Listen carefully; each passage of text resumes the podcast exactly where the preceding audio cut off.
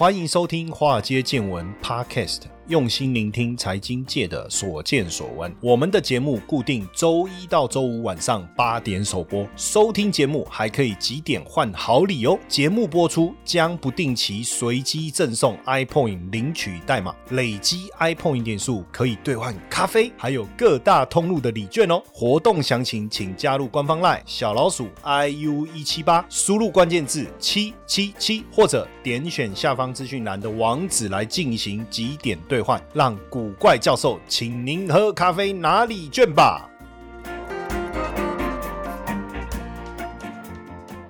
好。大家好，大家晚安，我是古怪教授谢承彦。呃，今天呢非常难得哈，因为上次我们邀请水牛公园呐超级充电站公司叫快速充电股份有限公司的董事长，对不对？那他有提到一个有里程焦虑的一个车主，哈，这位车主呢没没事去去买了人生第一台电动车以后呢，就从此开始陷入人生的焦虑当中。那你知道人人是这样吗？比如说我买的牛，我很喜欢喝牛奶，那没有牛。奶喝我会焦虑嘛？但是我不会因为这样去养一头牛啊。那更有人更夸张啊，因为怕喝不到牛奶，既然自己弄了一个牧场了哈，那你说有里程焦虑啊，你就搞一个充电站就好。他既然搞了一个超充站啊，那我们来欢迎这个有里程焦虑的简佩洲总经理教授好，以及各位听众大家好。这个真的是很难得了哈，就是为了喝牛奶哦，不止养一头牛，他直接搞了一个牧场。不过说真的哦，呃，聊一下你怎么会进入这个开发。电动车，这个当时买了人生第一台电动车嘛，那就有有了里程的焦虑，所以你就有心要去打造这个电动车的一个成长环境。而且之前有听到你这个去说服这个承办人员的这个故事，我真的觉得很感动啊！因为我一直想说，你是不是就播了一一段录音带给他听啊？这个这声音你听得出来没？这林这林健有不有不哦，阿内利在不？哦，结果不是啊，不是啊，这这个是误会。你真的很认真的去打动，但是在这之前，您是。这个领域的吗？比如说做车的啦，或者跟汽车有关吗？不是，我之前是做营造厂建设公司，那我已经退休，在家无所事事一段时间的啦。所以退休是不是会想要自己找到成就感？所以就买了一台电动车。那买了电动车以后，可是当你有里程焦虑，你就比较频繁的去充电就好啦。为什么到后来既然就搞出了这一个这一个啊有这个想法要去做这个充电站？哦，因为哈最近这二三十年哈，呃，像如果有听到上上一段节目的人就知道，我们呃在嘉义地区哈。除了做固定做捐血、做募款给嘉义市的弱势团体啊，以及还有做一些急难救助、各种公益活动之外啊，就是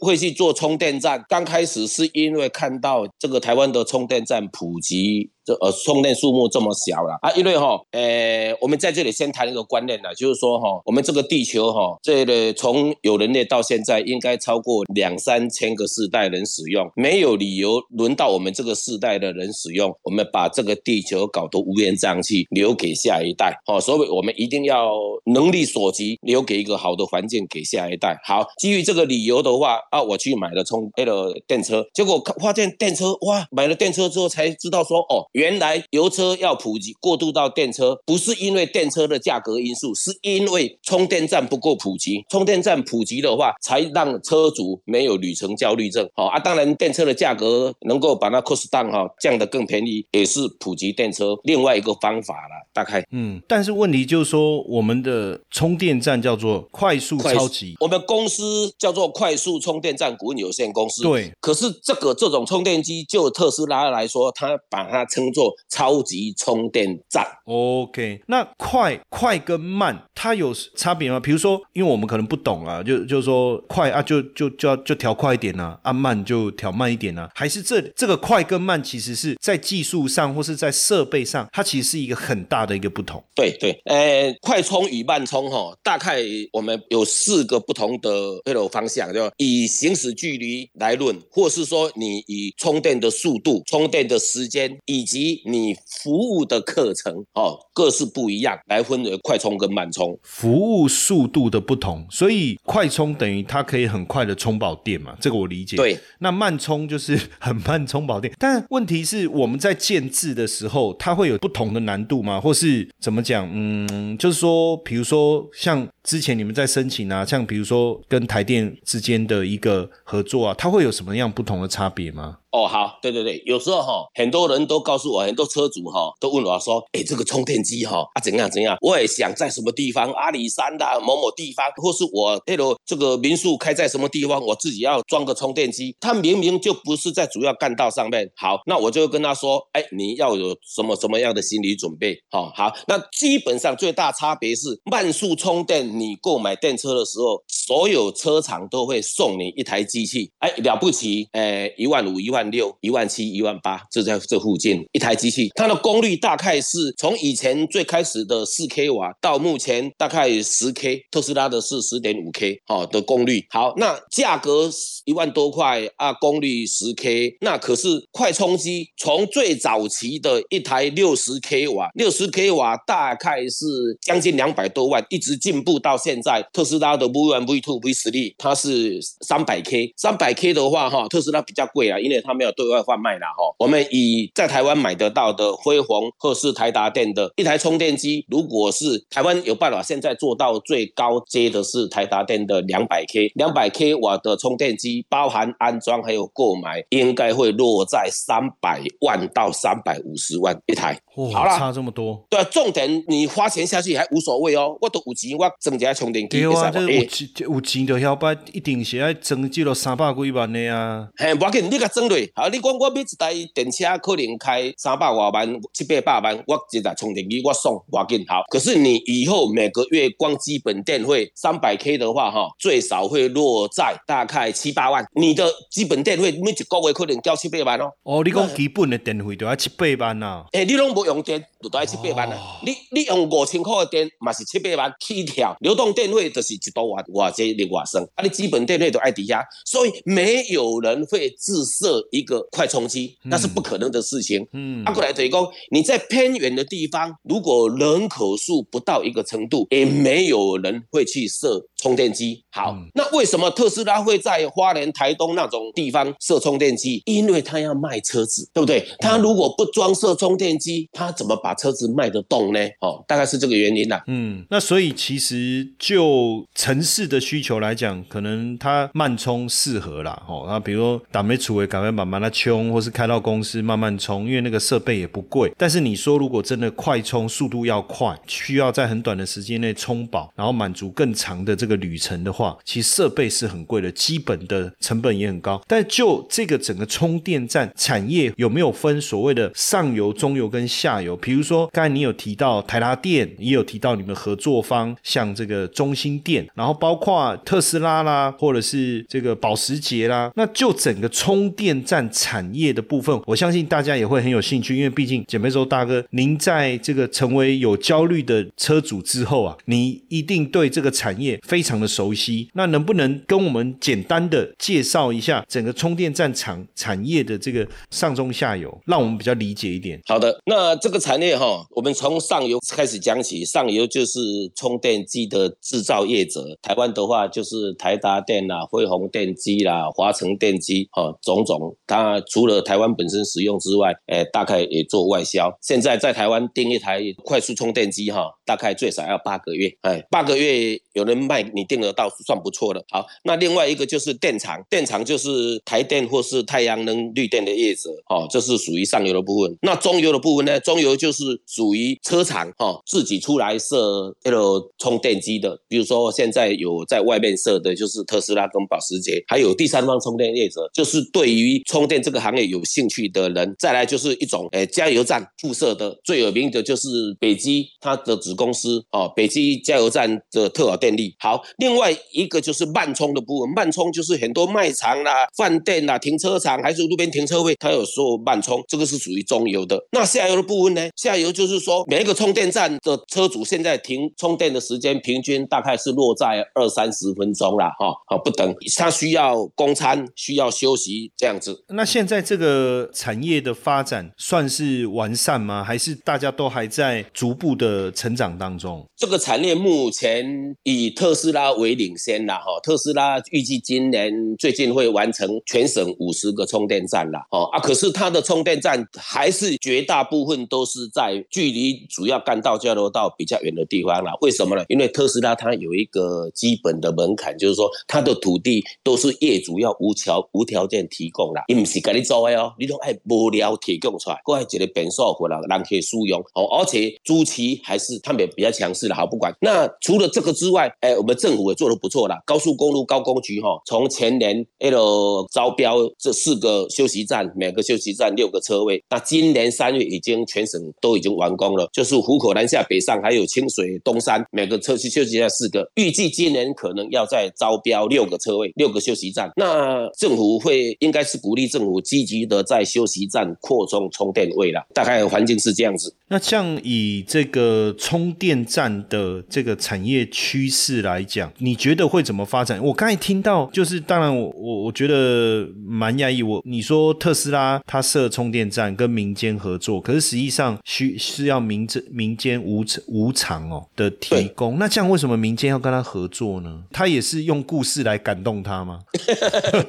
这里你跟特斯拉合作哈，大概是两种啦，就是说，哎，如果市区的人哈，市区合作就是。你可以赚取人流啦，啊，比如说现在最有名的，呃，跟他合作做很多充电站，无偿提供给他，就是爱买，爱买的卖场，他所有的几乎未来所有的爱买的停车场比较空闲的位置，他都给他安装充电机。啊，你去那边安装充电机，你去去充电的客人，可能充个三十分钟，可能就会下去吃吃喝喝啊，大概是这样子，哦，那。这个产业趋势，哈，充电的产业趋势，所有的业者都不外乎在追求尽可能的把充电的时间充短，从过去的六十分钟一直缩短到现在，特斯拉大概是二三十分钟能够充饱电，保时捷大概十分钟到十五分钟充饱百分之八十。我们讲充电就是充百分之八十为原则啦，好，再来就是说每个业者都在努力的把站与站之间的距离缩短，从两百。五的间距缩短到一百，好啊，这样子缩短里程之后，就不会有里程焦虑症这样子。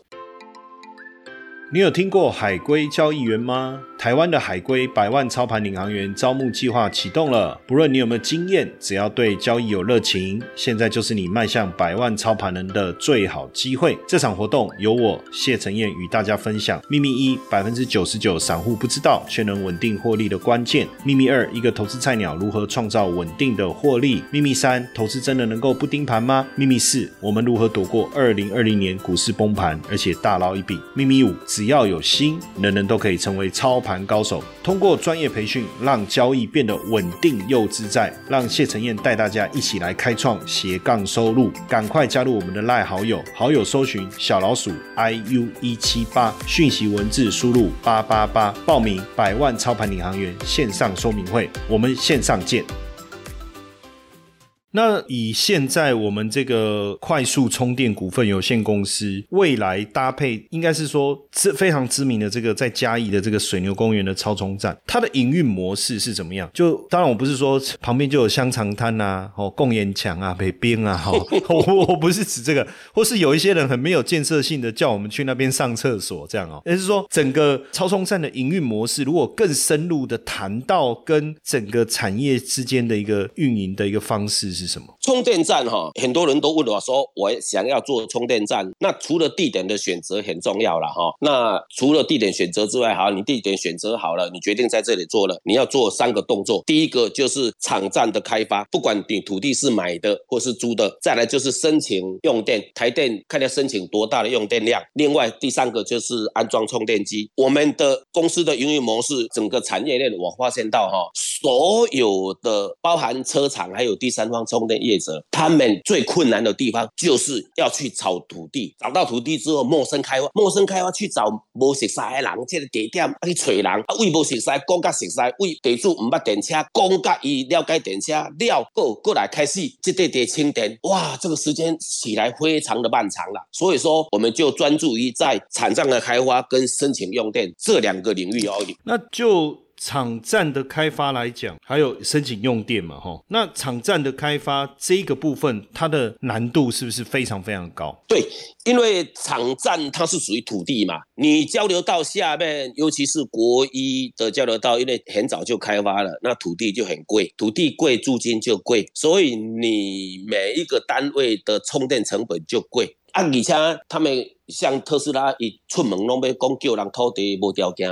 回使用十单，哎呦，迄套可能的代志啊！所以一高吼，你真的找不到交流道下面的好的充电站，都距离一高很远哦。啊，勉强三高开发的比较慢哦，所以说三高的话还有一点。那不管就算不是早开发，也只要交流道下面，不管是是住宅区、住宅用地或是工业用地，都是贵嘛。啊，我们公司就是专注说，哎，我们找比较方。备的地方啊，找合适的土地啊，经过合法的变更哦，政府允许的，我们变更啊，把它做成可以做充电站的土地，这样子。那另外，你刚才在讲用电这一块，我我我比较不懂，就是说，那如果我呃充电站设立，然后我就跟申请。我我们的电是呃跟台电申请嘛，那那我我用电阿力碳几啊啊，反正就申请就好。那用电这一块会遇到什么样的问题？以前哈用电还不会这么困难啦，尤其最近这几年哈，政府是不是很多农地都违章做违章工厂啊，火灾啊，违章工厂产生土地的这个污染，好，所以说最近这几年政府为了压抑农地盖工厂违规使用的问题，不惜得咧压得咧处理弄。我懂，可是最近他从什么地方呢？从电力公司下手，就是说你的土地，你厂房怎么盖违章，他也不不可能跟你拆啦。可是你的用电，你总是你边做钢瓶，总是要清电吧？你边清电的时阵，电力公司那边要审核很严格。现在几乎你在违章的农地上面，你要申请到大电力用电，你说我要申请一个那个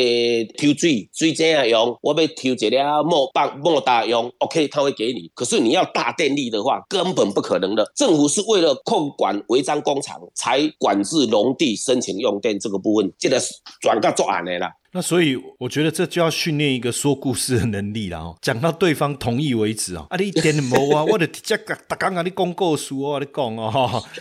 这个好像也蛮重要。但是呃，我我这边也也蛮好奇，就是我想我相信呃，我们听众也会想知道，因为呃，目前这个呃快速充电股份有限公司就我们开发了我们这个水牛公园超充站，那这个当中也跟特斯拉合作，也跟保时捷合作，也跟中兴电合作，这个部分合作的方式有可能分享吗？还有就。就说，为什么他们会跟你们合作？哦，因为现在充电站一个原则，不管你要设在哪里，哦，我们第一个原则一定要先跟特斯拉合作。因为全省目前已知有挂牌的数量，特斯拉第一名，大概一万八千台；保时捷第二名，但我我们以三月底为主了哈。我查到三月底，保时捷有八百多台，其他杂七杂八加起来，哦，不到两万台。好，那你现在除非啦，除非像中兴电工、第三方充电业者，他们是要。要提早进入这个市场，所以他们认为说没关系，我先占有市场啊，我亏钱没关系啊，我可能呃变成我是股票发行公司，我变成充电站概念股哦，所以我就有一点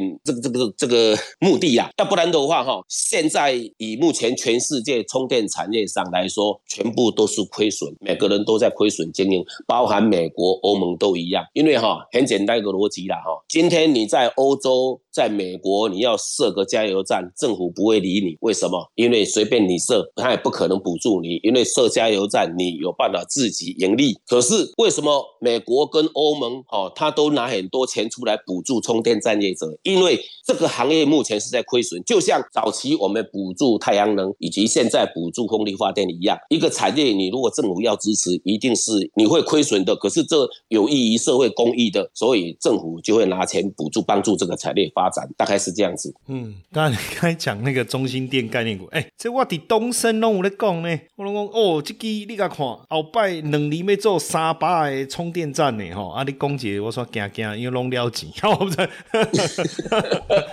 那就台湾目前整个我们讲就是我我我比较 focus 在电车充电这个领域啦，因为未来我相信我们的绿电啊，包括太阳能啊，包括风力发电啊，甚至储能电池这个领域，现在也是政府政策大力支持的一个区块。那这个部分先不谈，我们就以这个车电充电的这个产业来看的话，台湾这个部分的一个发展，呃，我们这个简总经理啊，戴义宏干的呀，哈，对不对？对，人家他应该都这样叫你。叫对不对？因为我爸有一个好朋友姓简嘛，哦，然后我每次我爸都叫他干嘞干嘞。小时候我就觉得说，为什么一直看到这个杯杯就骂他呢？好，原来台语的发音是这样。那这个部分就我们简总经理，你对于这个呃台湾整个充电产业的愿景呢？哦。，L，，因为我经过经营充电站之后，哈，我深深深切了解到，哈，就是说以后充电站应该说啊，如果台湾以后最缺电的情况，电车普及之后，就是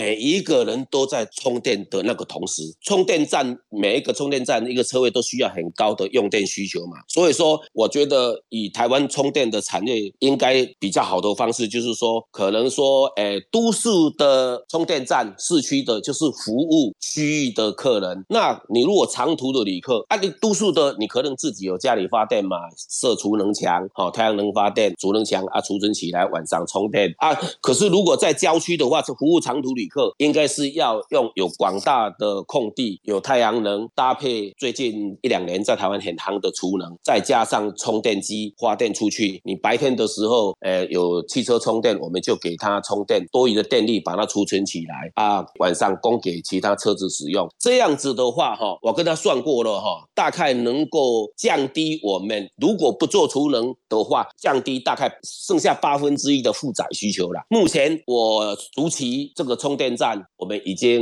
开始要在建制了，就是会做一个先行的，就是太阳能、储能，还有特斯拉的充电站，把它结合起来，一个小规模的先装看看，这样子，哎，运作起来如何顺利？当然，如果顺利的话，就会。把它推广，这个把技术绝对毫不保留的公开了哈，让大家去各每个充电站做这样使用。这样子的话哈，一个很基本的概念啦哈，就是说，因为呃车主的话，平常在家里充，台电给的电费离峰是一点七八而已，一度电一点七八元。可是你现在如果出远门快充的话，都是充十块钱左右的电。好，哪怕是因为你用储能、太阳能、绿电、环保的用电，把一度电从十块钱提到十五块，甚至于二十块，一个车主出远门顶多充个三十度的电，一度电再加十块钱，给开三百块，掐住拢我的接收，因为使用主付费。可是如果因为充电站的普及、电车的普及，结果造成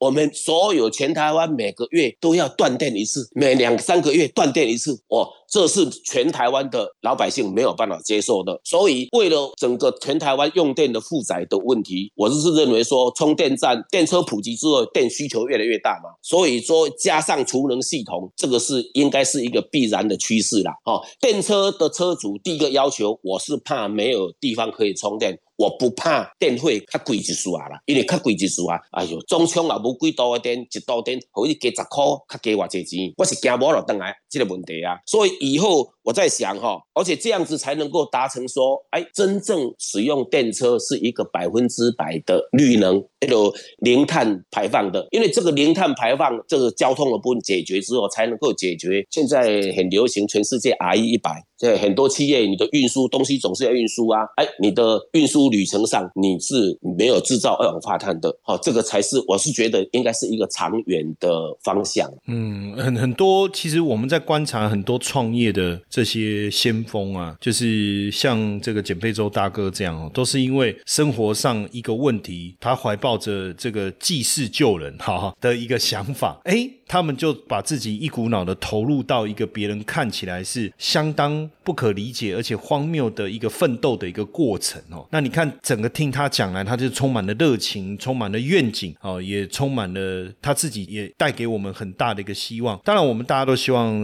呃地球，因为我们只有一个地球嘛，我们也希望呃越来越好。但是那一天我儿子说，哎，再买一个就有了。我说去哪里买？然后那个文具店有卖。我说那叫地球仪。哈，所以我们还是要好好的保护我们的一个环境。当然，确实哈，现在各国要达到碳中和，二零五零年、二零六零年，哦，依序有不同的这个进展的目标。那同时，各国也开始禁售新的燃油车哈。那当然，我觉得慢慢的，像我自己本来这一两年要换车，我也在想再等一等，我我我就不换了，我就等一等，直接来买这个电动车。我也有这样的一个想法哈。那这样以后就要长跑嘉义了哈。哦，三不五时都还回来嘉义 C C 哈，新新说来将军庙，行说要充电节，就有更多的理由不用待在家里啊，给他里边来充电啦啦。好好好，因为以前是 以前是顺路去加油，现在呃充电好像也变成是一种这个朝圣的一个过程哦。当然非常感谢我们这个快速充电股份有限公司啊，也是台湾最大的充电站水牛公园超级充电站的这个创办人哦，今天来我们的节目哦，跟我们做这么详细的一个介绍，那也让我们感受到一个旅程焦虑啊，可以焦虑到搞一家这个